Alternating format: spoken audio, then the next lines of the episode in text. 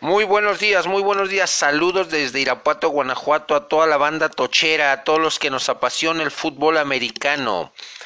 Eh, nuevamente le saluda su amigo, hermano, eh, eh, Marco Antonio Ponce de Quarterback para una nueva emisión de su programa Cuatro Downs y Punto Extra. vamos a tocar cinco temas, los cuales pondré en la mesa, daré mi punto de vista muy personal, eh, un análisis también personal a fondo, el cual quiero compartir con ustedes y que ustedes me retroalimenten con sus eh, puntos de vista sobre cada uno de los temas que vamos a jugar en esta ofensiva rápida.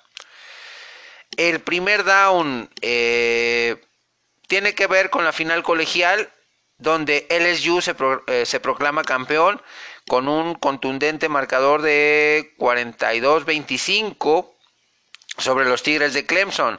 Fue un partido eh, intenso, fue un partido bien jugado, fue un partido donde Ed Orgeron, eh, entrenador en jefe de LSU, le ganó la partida a Davos Sweeney de, de Clemson en cuanto a ajustes ofensivos, defensivos, en cuanto a manejo de situaciones de partido. Trevor Lawrence pues tuvo un mal partido.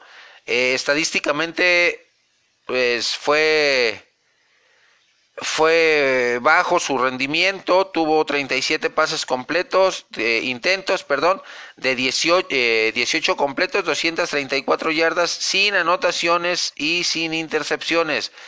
Por su parte, el ganador del Heisman y campeón que cerró su elegibilidad como colegial, eh, Joe Burrow, pues tuvo un partido de 31 pases completos de 49 intentos para 463 yardas, 5 de anotación y sin pecados, sin intercepciones.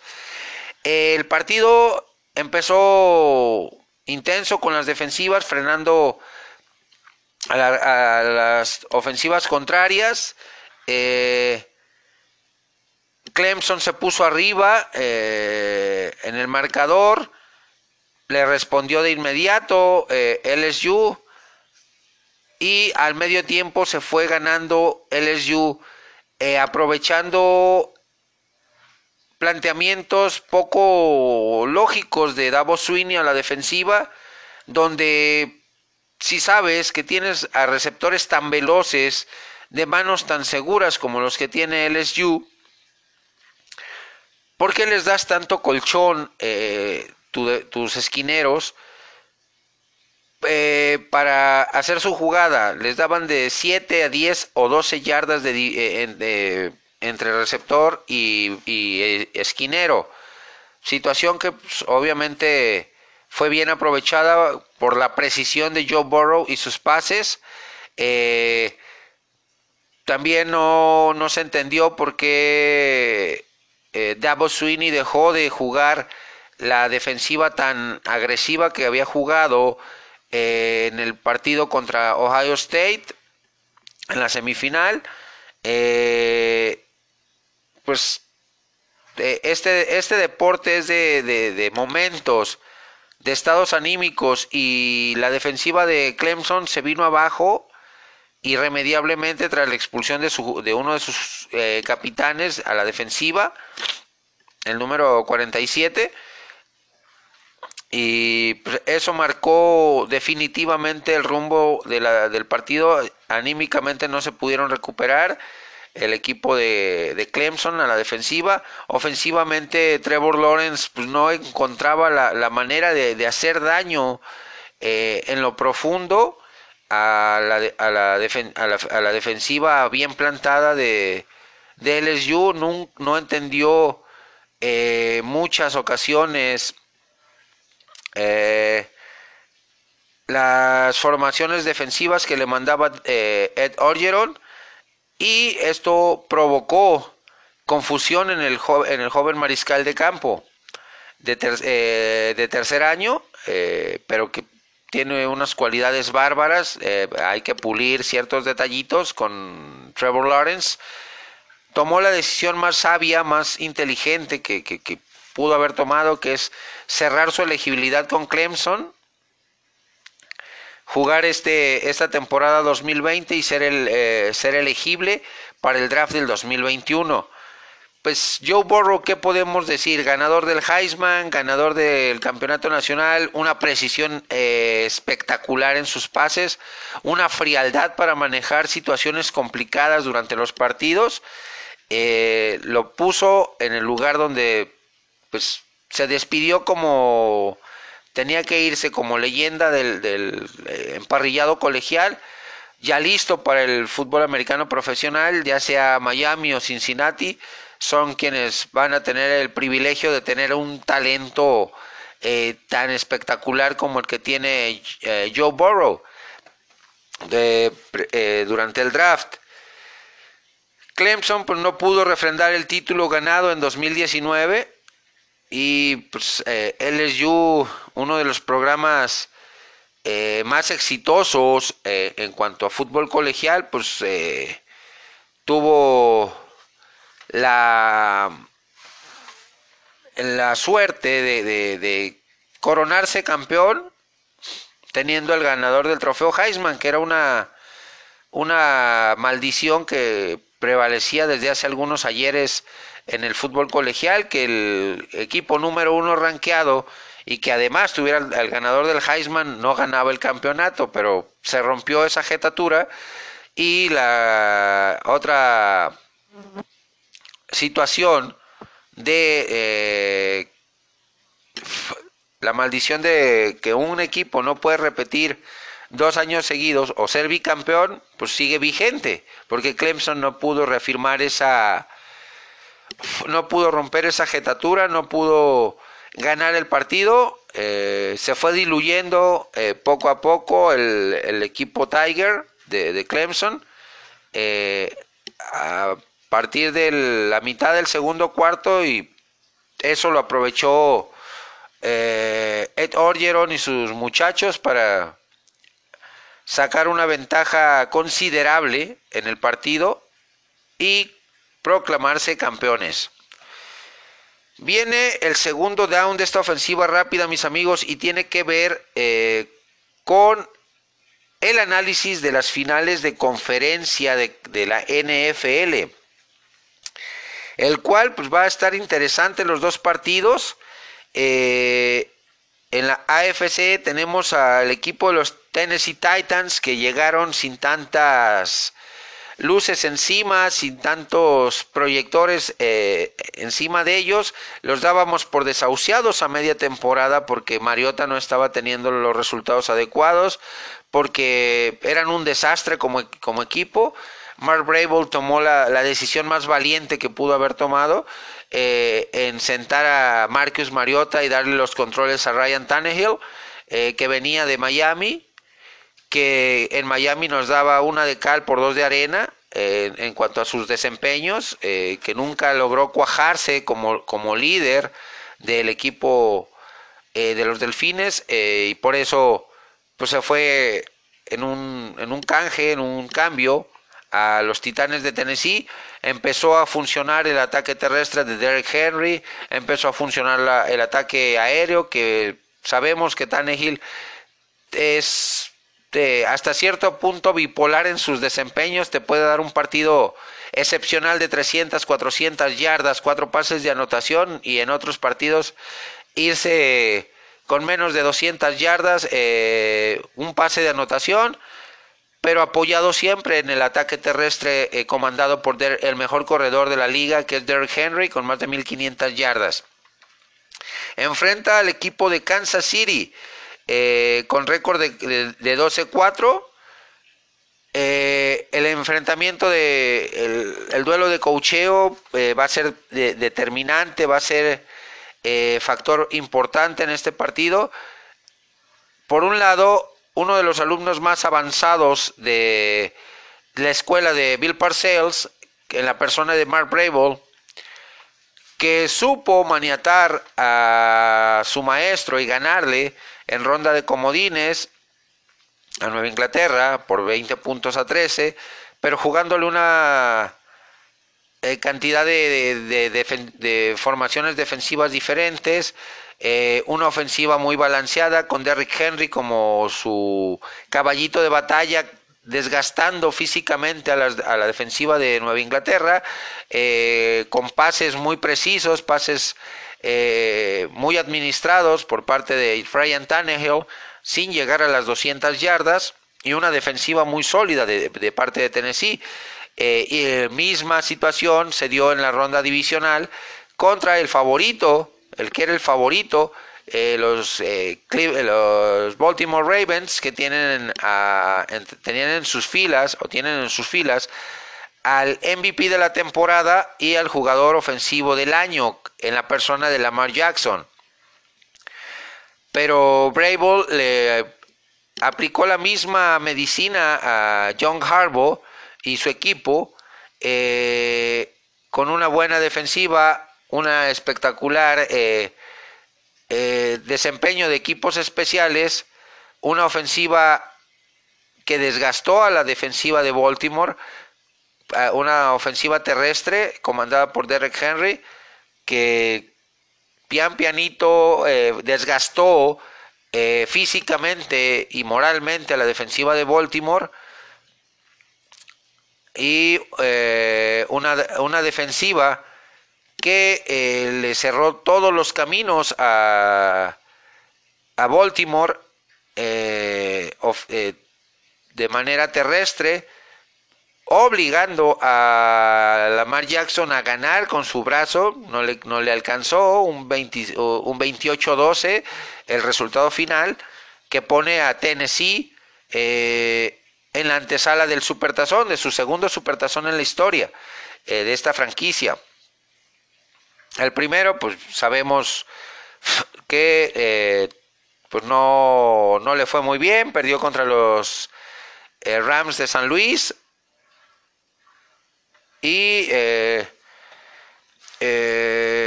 pues Kansas City viene mucho mejor. En, en, temporada regular, estos dos equipos se vieron la cara en la semana 10, el 10 de noviembre, con victoria cerrada para Kansas City por 35 puntos a 32. Hago una pausa y regreso. Regreso, mis amigos, regreso. Eh, les comentaba, eh, se enfrentaron Kansas City y Titanes de Tennessee en temporada regular. En semana 10 ya estaba en los controles Ryan Tannehill eh, por parte de Tennessee y fue un partido cerrado, un tiroteo. 35 puntos a 32. Eh, el duelo eh, de mariscales de campo en la temporada regular, eh, tanto Tannehill como Pat Mahomes, pues sí hay una, una diferencia hasta cierto punto interesante en cuanto a la cantidad de yardas. Uno consiguió 2.742, que es Tannehill con 22 pases de anotación y 6 intercepciones. Y eh, por su parte, Pat Mahomes tuvo un desempeño de 4.031 yardas, 26 pases de anotación, 5 intercepciones. Saben jugar eh, estos, estos dos eh, mariscales de campo, saben lanzar el balón, no cometen pocos errores, son administrados. Aquí el, la balanza se inclina a Pat Mahomes porque es un quarterback eh, más elusivo, que te sabe generar más yardas por, con sus piernas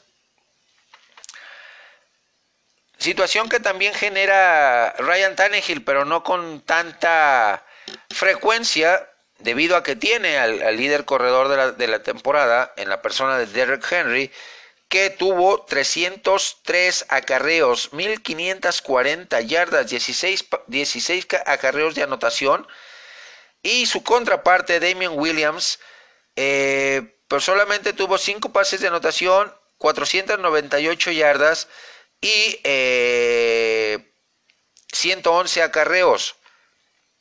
En, la, en, el ataque aéreo, eh, pues tenemos a eh, como mejor arma al novato AJ Brown por parte de Tennessee, con 52 recepciones, 1051 yardas y 8 pases de anotación. Por su parte, pues sabemos el arsenal que tiene Pat Mahomes a su disposición, pero, pero eh, basa mucho sus pases de, posesión, sus, sus pases eh, más seguros con su ala cerrada Travis Kelsey que se quedó a tres recepciones de las 100 eh, de las 100 recepciones con 97 más de 1200 eh, yardas 1229 y 5 viajes a la zona de anotación.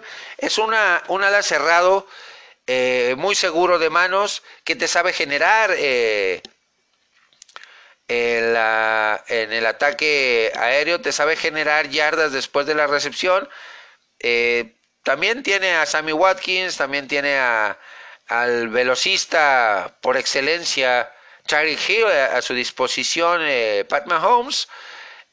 La defensiva de Kansas City por tierra tendrá que mejorar ostensiblemente en este partido si desea llevarse el, el resultado a casa y viajar al Supertazón a Miami, porque fue uno de sus puntos débiles durante la temporada. Y eh, pues tenemos eh, que van a enfrentar al mejor corredor, a Derrick Henry. Eh, la, defensiva aérea es, buena, la de Kansas City. Sí, tiene, va a tener Andy Reid que mejorar, como les digo, ostensiblemente y en una manera brutal, la defensiva terrestre si quiere ganar el partido. Por su parte, Mark Brable, eh, su defensiva es muy sólida, sabe recuperar balones, sabe detener el ataque terrestre, sabe detener el ataque aéreo, con sus ciertas deficiencias en el ataque aéreo. Eh, a, la hora de frenarlos, sí les, hacen un, un buen de daño a la defensiva de, de Tennessee y pues sabemos que eh, Pat Mahomes tiene un brazo privilegiado, un brazo espectacular, eh, y, va a tratar de explotar eh, con todas las armas que tiene a su disposición el ataque terrestre y ese punto débil que puede tener eh, Tennessee. Y, y, pues viene motivado Kansas City después de un primer cuarto contra los Houston Texans en la ronda divisional horrible, horrible el primer cuarto, donde Texas toma una ventaja de 24 puntos sin respuesta de Kansas City, eh, con sendos errores eh, en equipos especiales, soltando balón eh, y dándole la oportunidad para que anotara al, equipo de, los Houston Texans. también un, un fumble en la ofensiva recuperado por el equipo de, de, de, Houston, que se tradujo en otros siete puntos. Pero a partir del segundo cuarto, Pat Mahomes le dio un vuelco a este equipo. Eh, emocionalmente secaron a Tennessee. Eh, los, los, ajustes que hizo Andy Reid, ofensiva y defensivamente, le, le sirvieron mucho. Eh, Bill O'Brien no supo cómo manejar esos, eh, esos ajustes, no, le encontró el antídoto a ese veneno y pues se llevó la cantidad que se llevó de puntos, 51 para ser total, 51 de 31 el, el resultado final, lo cual instala a Kansas City en la final de la, eh, de la AFC, sin duda. El favorito aquí es Kansas City en este partido, pero con Tennessee no sabemos o, no podemos predecir un partido fácil para Kansas City. Va a ser un partido cerrado eh, por lo el antecedente que tenemos en temporada regular, por cómo viene jugando Tennessee, por cómo se presenta Kansas City. Pero yo doy como favorito a, a Kansas City por 7 puntos. La otra eh, final de conferencia enfrenta a el equipo de Green Bay Packers contra los San Francisco 49ers. Un equipo, una rivalidad que en postemporada tiene su, su historia muy, eh, muy vasta, muy interesante. En los noventas, pues eran el coco de San Francisco, los Green Bay Packers, no podía San Francisco con ellos hasta 1997, ah, si mal no recuerdo, que aquel partido donde se da la mítica recepción llamada de Cash, número de versión segunda parte, donde Terrell Owens, después de un partido patético de haberle soltado un montón de pases a Steve Young, pues eh, logra, frente a la marcación de tres rivales, quedarse con el balón en los últimos segundos de ese partido en la zona de anotación para dejar tendidos a los Green Bay Packers y acceder San Francisco al Supertazón número 29, eh, el cual ganó eh, por contundente marcador de 49-26 al equipo de los San Diego Chargers, donde Steve Young impuso la marca de seis pases de anotación en una en un supertazón, eh, siendo el, nombrado el más valioso de ese partido.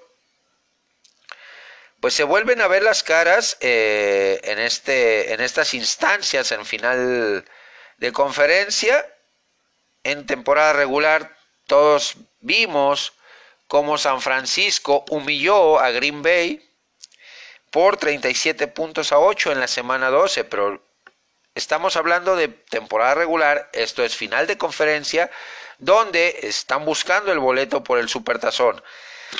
Los dos con idéntica marca en la temporada, 13 ganados, 3 perdidos. Igual en su división, 6 ganados, 2 perdidos. Eh, así que es un duelo muy parejo. Green Bay viene de un partido intenso de ganarle a Seattle. Eh, sí, con decisiones polémicas, con jugadas, eh, con marcaciones a favor de Green Bay, con un arbitraje hasta cierto punto localista y tendencioso. Pero Aaron Rodgers demostró por qué es Aaron Rodgers, porque es uno de los mejores mariscales de campo en la actualidad también eh, basado mucho en jugadas de play action, de read option, eh, apoyado en su ataque terrestre con su corredor Aaron Jones y un Devante Adams eh, en plan grande, muy seguro de manos. Una defensiva muy sólida, lograron frenar a Russell Wilson y los Seahawks en, la ronda en la ronda divisional por su parte, San Francisco pues viene de, vino de jugar tal vez el partido más complicado eh, en la ronda divisional contra Minnesota, a pesar del marcador 27-10 a favor de San Francisco, pues le costó a Kyle Shanahan eh, ganar el partido porque tuvo que sacar más paquetes de jugadas de los presupuestados, porque tuvo que eh, eh, recurrir a, una mayor variedad de jugadas para sacar el partido, porque eh, Mike Zimmer le planteó un partido interesante a la, defensiva, sí quedó a deber la ofensiva de, de Minnesota. Y eh, ya estamos en la... Este, todo ese tipo de situaciones. Le dio una ventaja Cal Shanahan y los 49 eh, para llevarse el partido. El duelo de mariscales de campo, pues la experiencia está del lado de, Aaron Rodgers, eh, uno de los corebacks más completos que hay en la liga. Eh, Jimmy Garoppolo, pues una, un joven sensación, un joven que le aprendió a Tom Brady ciertas cosas, pero que ha, está escribiendo su propia eh, historia en la liga, tiene muy buen brazo, toma muy buenas decisiones, eh, es buen líder, carismático y pues eh, uno, Aaron Rodgers en la temporada lanzó para 4.002 yardas, 26 pases de anotación, solamente 4 intercepciones. Eh, lo que habla del gran control eh, que tiene a la hora de lanzar sus pases, la gran precisión que tiene, lo poco que comete errores Aaron Rodgers en su ejecución, Por su parte, Garoppolo pues, se quedó a 22 yardas de las 4000 con 3978, 27 pases de anotación y 13 intercepciones. Eh, aquí, eh, pues sí, eh, cometió más errores que su contraparte, que Aaron Rodgers, Jimmy Garoppolo, al tener 13 intercepciones. Pero eso no le quita que es un excelente mariscal de campo, eso no le quita que es un jugador líder en su equipo y que cuando no está él, como en la temporada 2018 lo vimos cómo se vino a pique el equipo de San Francisco. En el ataque terrestre, que es una de las armas principales de ambos equipos, San Francisco corre por comité. Tiene a tres tremendos eh, corredores y a un fullback que también te genera esas yardas rocosas, esas yardas difíciles y que los cuatro, tanto el fullback eh, como eh, Raheem Murstead, como Telvin Coleman, como Matt Breda, eh, son buenos tanto corriendo como recibiendo el balón y generan yardas después de esas recepciones como eh, colocados ya sea como receptor abierto o como válvulas de escape. Por su parte, Green Bay pues tiene un solo jugador como eh, corredor principal, que es Aaron Jones, que es un excepcional jugador, que tuvo 1084 yardas, 16 eh, acarreos de anotación en 236 acarreos, un muy buen promedio de yardas eh, por acarreo. Por su parte, Raheem Morstead tuvo 792 yardas, pues, por mencionar a uno de los tres excepcionales corredores que tiene San Francisco en 137 acarreos y 8 anotaciones. En el ataque aéreo, ambos, mariscales de campo tienen muy buenas armas. Green Bay eh, basa su ataque eh, en la gran habilidad que tiene Devanta Adams para quedarse con los balones, para generar yardas después de las recepciones, la gran velocidad que tiene, la elusividad pero también tiene buenos alas cerrados, tiene buenos receptores, que no son de tanto renombre, pero que al jugar bajo la tutela de Aaron Rodgers, pues tienen números excepcionales, son jugadores que, eh, que llegaron a la, liga no en rondas altas para eh, Green Bay, pero sí han, eh, sabe sacarles un jugo eh, adecuado y muy sustancioso Aaron Rodgers y los hace brillar, los hace jugar a más, más arriba de su nivel.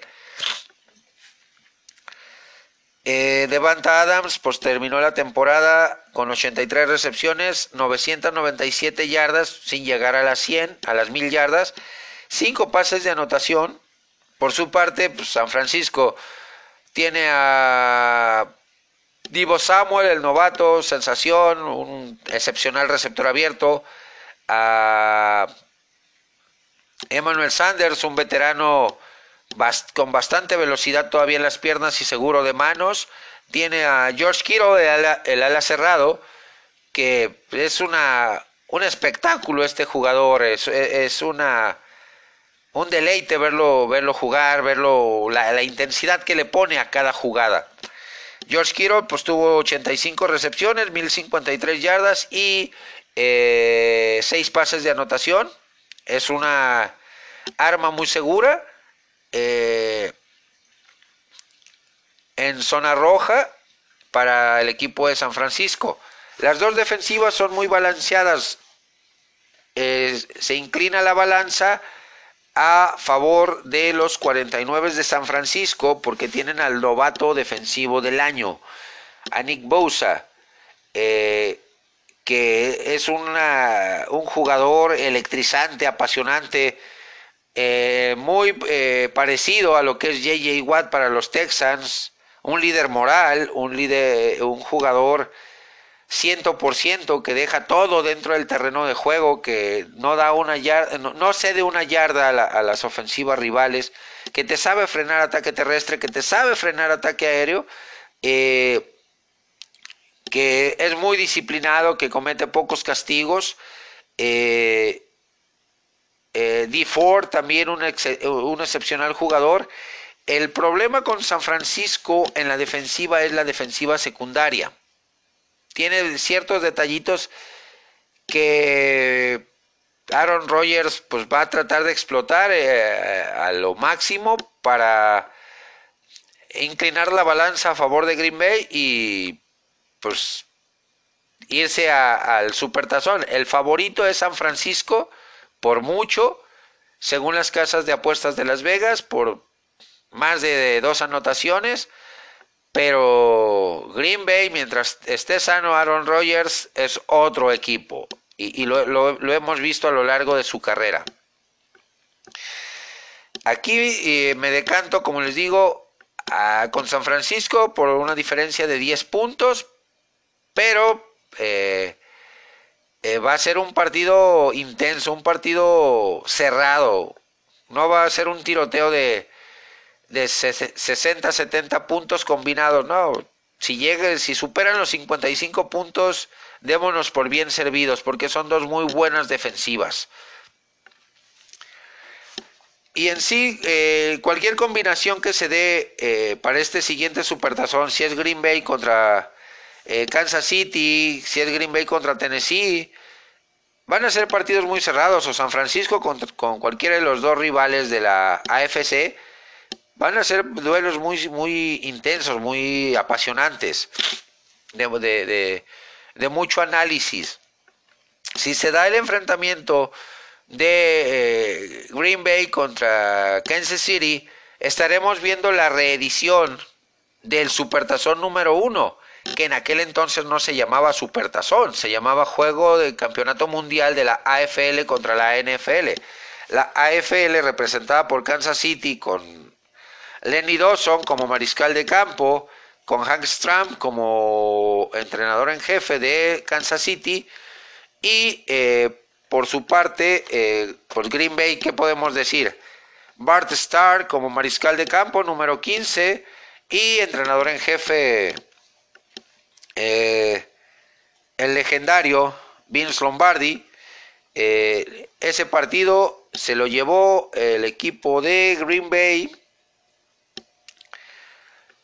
por marcador de, ahorita les doy el dato, no, lo tengo tan fresco como quisiera, pero sí, el jugador más valioso eh, fue Bart Starr de ese partido.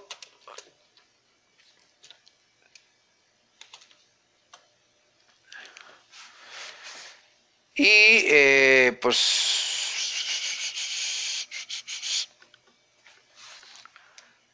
Eh,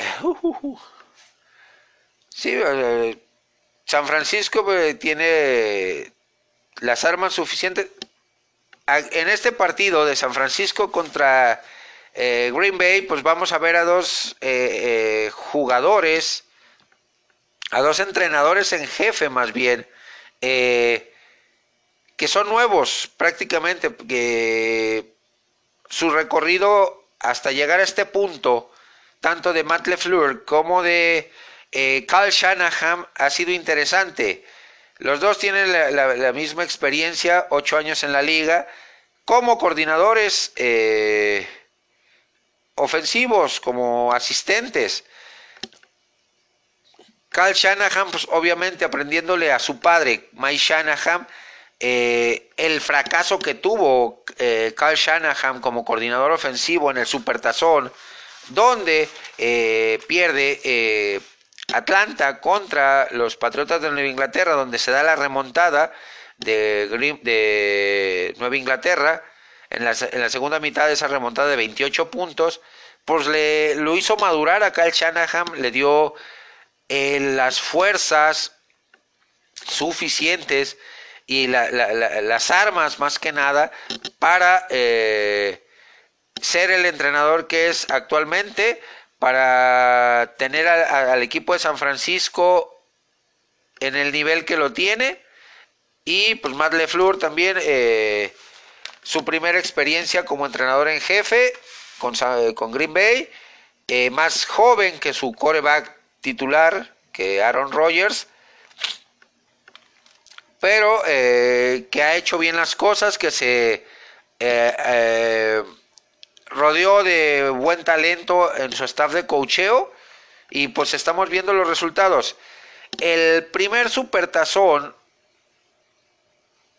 como les decía, llamado eh, Campeonato Mundial de la AFL contra la NFL, se disputó un 15 de enero de 1967 en el Memorial Coliseum de Los Ángeles, que enfrentó a Green Bay Packers con un récord de 12-2 en temporada regular contra eh, los Kansas City Chiefs que tuvieron un récord de 11 ganados, 2 perdidos y un empate. Ese partido lo ganó el equipo de Green Bay por 35 puntos a 10, donde el jugador más valioso, como se los mencioné, eh, fue el quarterback de los Green Bay Packers, eh, Bart Starr. La asistencia de ese partido fueron 61.946 aficionados. Como tal, el Supertazón cambió las, las primeras dos ediciones que se dieron y que fueron ganadas por Green Bay, tanto a Kansas City en la primera, en la primera edición como a los Raiders de Oakland en la segunda edición, eh, pues, fueron llamados eh, eh, Campeonato Mundial AFL contra NFL. El nombre de Supertazón viene hasta la tercera edición que enfrenta a los eh, Baltimore Colts contra los New, York New, York Jets, comandados por Joe Willie Namath, Joe Broadway Namath, quien dos días antes de ese partido, que era marcado como favorito el equipo de Baltimore por tener a Johnny Unitas en los controles, Joe Namath tuvo la osadía de pronosticar y garantizar que el equipo de de los Jets eh, de Nueva York ganarían el Supertazón eh, número 3, situación que se dio donde Joe Namath fue nombrado el jugador más valioso. Y en ese primer, primer supertazón de eh, Jets contra Colts, eh, el resultado, el, partido se dio en eh, el Orange Bowl de Miami un 12 de enero del 69 y fue ganado, como les digo, por el equipo de los Baltimore Colts, de los New York Jets, por marcador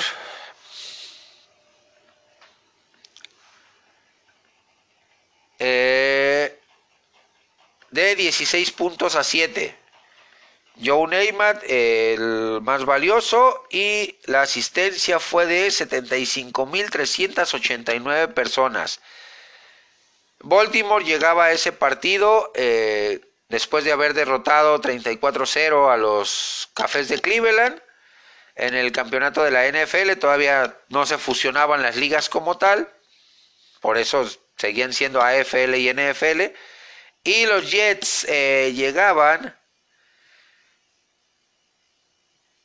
Eh, con un récord de 11-3. Eh, Los entrenadores de, esos, de, este, de este primer supertazón como tal fueron Whip Huban por parte de los Jets y el legendario Don Shula con los eh, Baltimore Colts. Vámonos al tercer down de esta ofensiva rápida, mis amigos y tiene que ver con el sorpresivo retiro de Luke Kuechly, el estandarte de la defensiva de los Carolina Panthers. eh, que a los 28 años de edad decidió poner fin a su carrera. Eh, uno de los linebackers medios, eh, a mi punto de vista, de lo mejor, era un entrenador en jefe dentro del, terreno de juego. diagnosticaba con una precisión de Teodolito el flujo de la jugada, eh, cómo se iba a desarrollar, si era por pase, si era carrera, si era optativa, si era...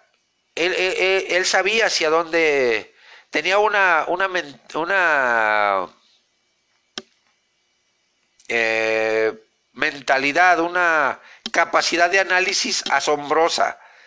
Eh, pues decide irse de, de, la liga a los 28 años, uno de los tantos retiros sorpresivos antes de los 30 años, como Rob Gronkowski hace un par de temporadas, como Andrew Locke al principio de esta temporada, eh, por mencionar algunos que se han ido en plena facultad eh, de sus cualidades físico-atléticas y, mentales, pero que realmente